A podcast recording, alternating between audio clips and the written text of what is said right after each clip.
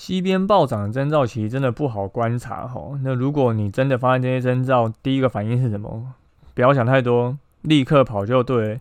宁可错判，也不要因为一时的觉得自己幸运，不会遇到这种状况而发生的就是不可挽回的憾事。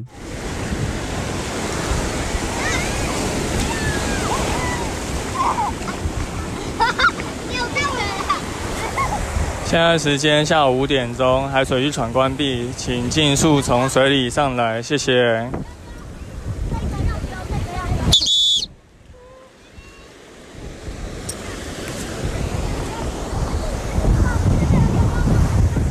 Hello，大家好，你现在收听的是救生日常，我是焦哥。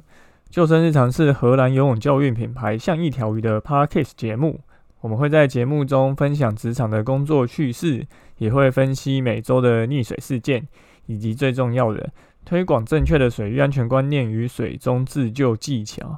哦，这一次开场白就录了三次，有那个听众表示啊，焦哥平常讲话讲太慢了，对，所以说不定我这一次会加快一点点，就怕大家睡着，或者大家如果是用。各个 A P P 收听的话，你也可以用呃一点五倍速，或许这样的速度对你们来说会有些人会觉得比较适合。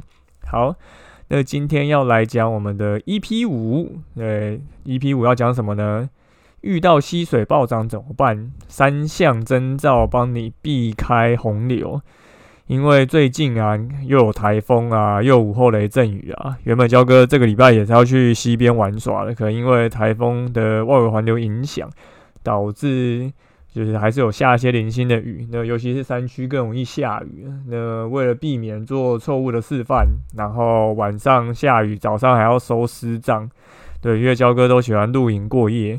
所以平常就是常常会去溪边玩耍过夜，所以避免收尸让这个很阿杂的一个尴尬状况，所以最后就怕死了。对，最近都没有去溪边玩，觉得很难过。那因为台湾山区其实蛮容易午后雷阵雨的啊，常常导致下水溪水暴涨。那过去就有很有名的巴掌溪事件，就是卡在溪中。可是等不到救援队来救援就被吸冲走了，那这件事情就轰动了全国嘛。当时，那到现在其实资讯越来越发达，那网络上也有越来越多的教学教大家怎么去判断溪水暴涨的的状况。那焦哥这边就概括性的收集了一些网络资讯，加上自己的一些经验，跟大家讲一下如何去观察我们溪边暴涨前的征兆。好，那就开始喽。除了讲溪水暴涨的征兆以外，也会跟大家讲说，如果真的遇到又来不及逃开的话，那要怎么处理，以及我们如何避免就是遇到这个溪水暴涨的一个状况。好，那我们就开始喽。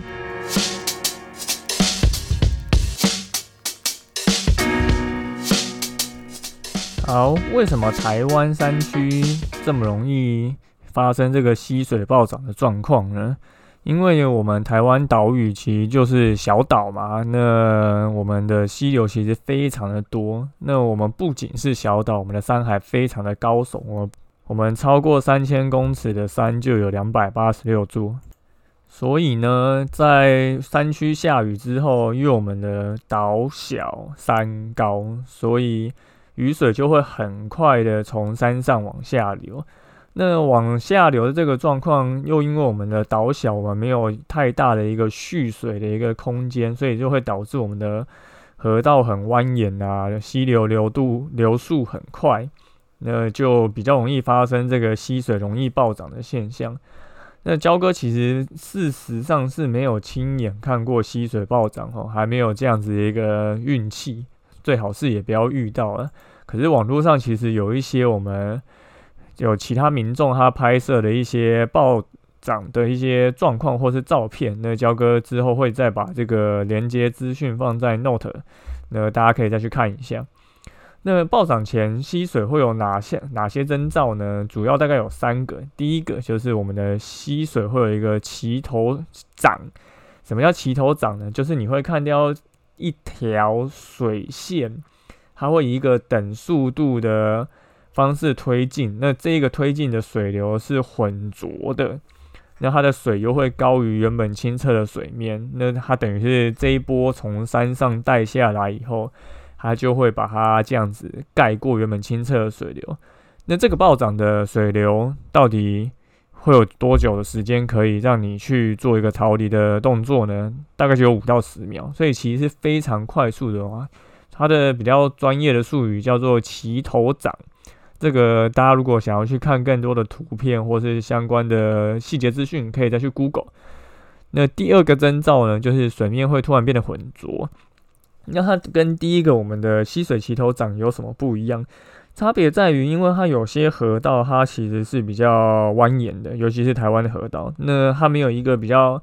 长距离的直线冲刺，让它水流可以这样子等速度的前进，所以呢，它的一样是带的这个有沙石混浊的泥泥流下来，可是它就不会是一个齐头的一个方式，而是它是会是直接带一个混浊、夹杂大量落叶啊、枯枝啊、泥沙的这种泥泥黄色的泥流，然后这样子。下来，所以你的水流就会很明显看到一个清澈的界限跟一个浑浊的界限，它在这个交汇就是会这样带带一波下来，那它就会让水面突然变得浑浊。当遇到这种情形，你可能你在溪边玩耍，你看到上游有一些可能小枯枝啊，或是一些落叶啊，然后有漂流下来，重点是。什么？重点是这个漂流的状况有越来越多，因为其实你山区本来就会有一些落叶枯枝掉下，或是上游就是会有人喜欢，可能他除了扔石头打水漂以外，他可能也会想要扔一些树叶啊枯枝到水里，或者是可能风一大把这些落叶跟。树枝带到水面上，所以其实本来溪流上就会有飘这些落叶跟枯枝。可是如果这个情形越来越多，那你就要去考量到是不是上游有一个这样子的暴涨的状况。那宁可信其有嘛，你就往回撤一点。如果真的有，你就撤退；如果没有，你就继续玩嘛。因为这个暴涨状况其实来的非常的迅速了，你通常它真的有暴涨，你马上就会发现。所以这是第二个征兆，就是水面突然变得浑浊。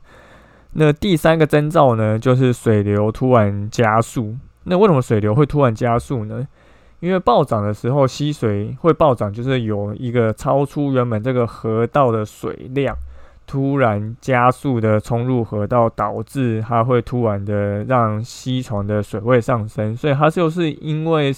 可能上游有下雨，一个这样的一个水量的骤降，推进了这个水流的流速，所以它的流速就会突然的加速。那这种状况通常会伴随着第二个一征兆，就是我们水面浑浊的部分。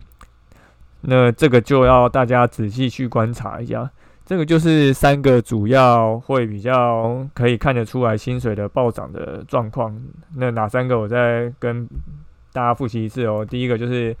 溪水的齐头水，呃，第二个就是水面变得浑浊，第三个就是水流突然加速，这三个都是比较明显、比较有可能观察到的一个暴涨的状况。好，我们接下来要讲，如果你真的遇到溪水暴涨情况下又来不及逃走的话，那要怎么办呢？一般来不及逃走，大概分为两种状况，第一个就是你被困在溪的对岸。就是你可能是站在石头上，或是站在就是溪床有腹地的位置，可是你不是卡在溪流中间，这是第一种状况。那这种状况比较简单，你就是直接报警求援，不要就是冒险涉水，因为如果你旁边是有一个腹地的情况下，然后有一个比较高耸的地势，基本上你报警让消防队来上来救你，是一个比较安全的一个方式。那第二种状况就比较危急。第二种状况就是你卡在溪流中间，你来不及撤到对岸，也来不及撤回你原本下来的地方，而卡在中间。那这种时候要怎么办呢？一般来讲，大概有分成三种方法。第一种救援方式就是徒手救援。那徒手救援有分为手救、手援跟脚援。那手援就是岸上的人，你手可以抓着一个固定的物。让你可以有一个好的施力点，然后再把你的手靠近给逆者，让逆者可以抓着你的手，然后上来，也不是逆者，就是带救援者。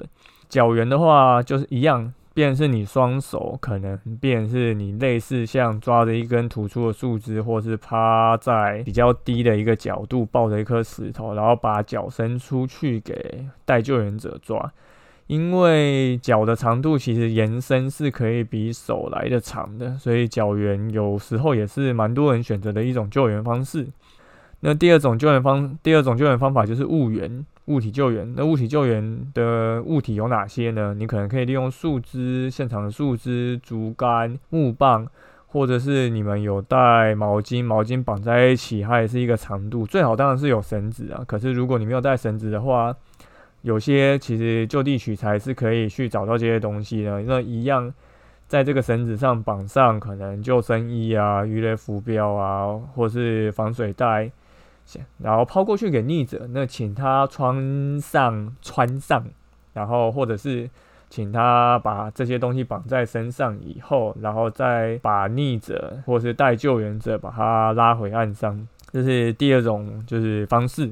那第三种就是比较有风险的，就是涉水救援，因为有时候你如果是卡在西边或者是在对岸，其实那个距离是有一点远的。尤其是你卡在对岸，基本上可能至少是一个七八公尺以上的距离，所以涉水救援是一个风险比较高的方法。那如果你现场人比较多的话，或许可以这样子去做。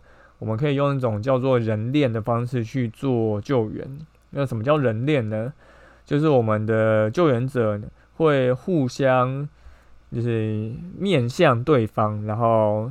左手腕抓着人家的右手腕，然后一个接着一个形成一个比较稳固的一个人链。那靠近岸边上的人想办法抓住固定的一个物体，那用人链的方式接近逆者，再把逆者拉回来，或是带救援者拉回来。那为什么要反方向抓呢？因为你反方向抓这样子的抓的角度会比较稳固。那千万不要只是握手抓哈，一定要是。去抓住对方的手腕，这样子才是最稳固的一个抓抓法。不过呢，其实真的，焦哥是建议，如果不是到真正很危急的时刻，不是很建议用这种方式去做了。因为如果吸水真的过于湍急，或是吸水过深，那人练的方式如果救援不成，反而可能会造成更大的伤亡。所以这个救援方式就是尽量是不要派上用场，最好是如果你有绳子、救生衣这种可以绑着扔过去给他，让他穿着，至少就是有一个安全上的保障是比较好的。好，那讲完救援的方式以后，我相信大多数人大概都不想遇到溪水暴涨的状况，因为溪水暴涨真的是蛮可怕，就。即便是焦哥遇到溪水暴涨的状况，你要我在这个情况下游泳，其实是非常困难的，因为那个溪水还是不止水流量大，还相当浑浊。所以，我们最好的方式就是避免遇到这样的状况。那我们要怎么避免遇到这样的状况呢？那我们就必须了解一些资讯的判断。你可以去载像 Windy 这种 A P P，或者是气象局，其实它也有气象局的 A P P，它可以去。比较精确去定位某一个地点，去看一下现在那边的状况是怎么样，或是他可以去预测最近几天它的可能雨量啊，它的累积的雨量，或者是想下雨的时间点。那有些 A P P 其实可以做一些比较精准的定位，那大家可以去就是下载来做一个参考用。那我焦哥刚刚讲那个 Windy 怎么拼叫做 W I N D Y。对，那它有两个，一个是蓝色，一个是红色，两个都可以载下来用。那至于使用的细节，就交割之后再找时间录。那大家可以先去载这个 A P P，然后上网去查怎么做教学，不是怎么做教学，怎么学这个 A P P 的使用方式。因为这个 A P P 其实用在冲浪或是其他各种就是溯溪活动，都是已经有非常多人在使用。那网络上其实有相当多的教学。大家可以先去参考一下。那除了用 A P P 定位以外，那还有什么样的方式呢？毕竟 A P P 定位它是会有一个误差，对，那它也不一定是那么准。毕竟这是一个统计学的资料，那它可以做一个初步的判读。那我们怎么样去用其他方式去避免呢？再就是，呃，你不要台风的前后，或者是有封面的前后去溪边玩嘛，因为山区下雨的时间跟平地其实是不太一样的，而且就算平地的天气好，也不代表山区没有在下雨。这个其实爬山的人就很有感，就你平地天气再怎么好，你山上永远有可能会下雨，然后看到白墙没有出大景，然后就觉得很干。对，那你去从事溪边的戏水活动也是一样，你平地虽然可能是艳阳高照，可是山区你其实是看不太出来山区有没有在下雨。那我们可以去观察说，到底山区有没有在。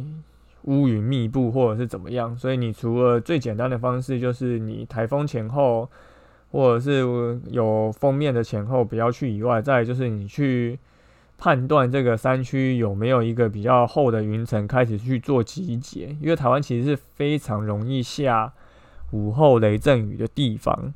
对，那如果我们知道。就是最近的天气状况不好，那当然第一个就可以先不要去。那或者是最近天气状况不错，可是你去了山区以后，你发觉在山区午后的时候，这个乌云密布，那你可能就可以做提早的撤退，或者是建议大家如果去西边玩，你如果没有要过夜的话，那你就上午去就好嘛，因为台湾的山区就是容易下午后雷阵雨。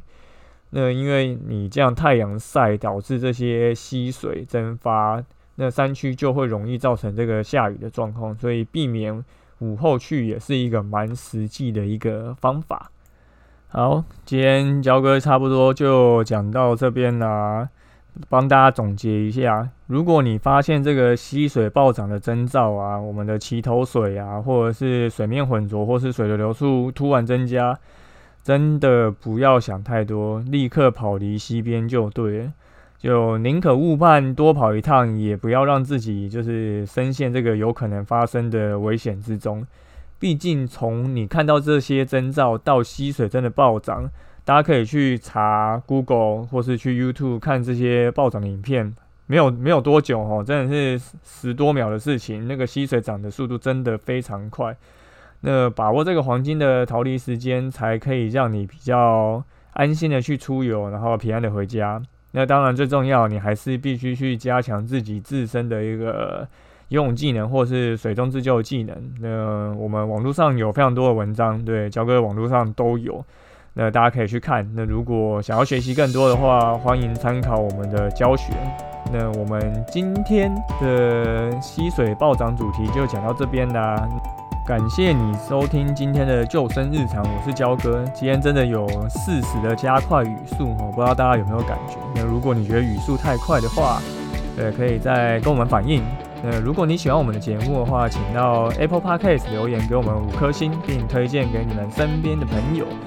那如果你有 IG 的账号的话，也欢迎私讯我们。如果你有想听什么主题，也欢迎跟我们说。现在暑假刚结束哦，小朋友都去开学了，所以可能溺水的意愿会开始下降一点点。那在等我们的大学生都开学以后，希望大家都能够就是平安的开学，对，开心的出去玩，然后快乐的回家。好，那我们就下次再见喽，拜拜。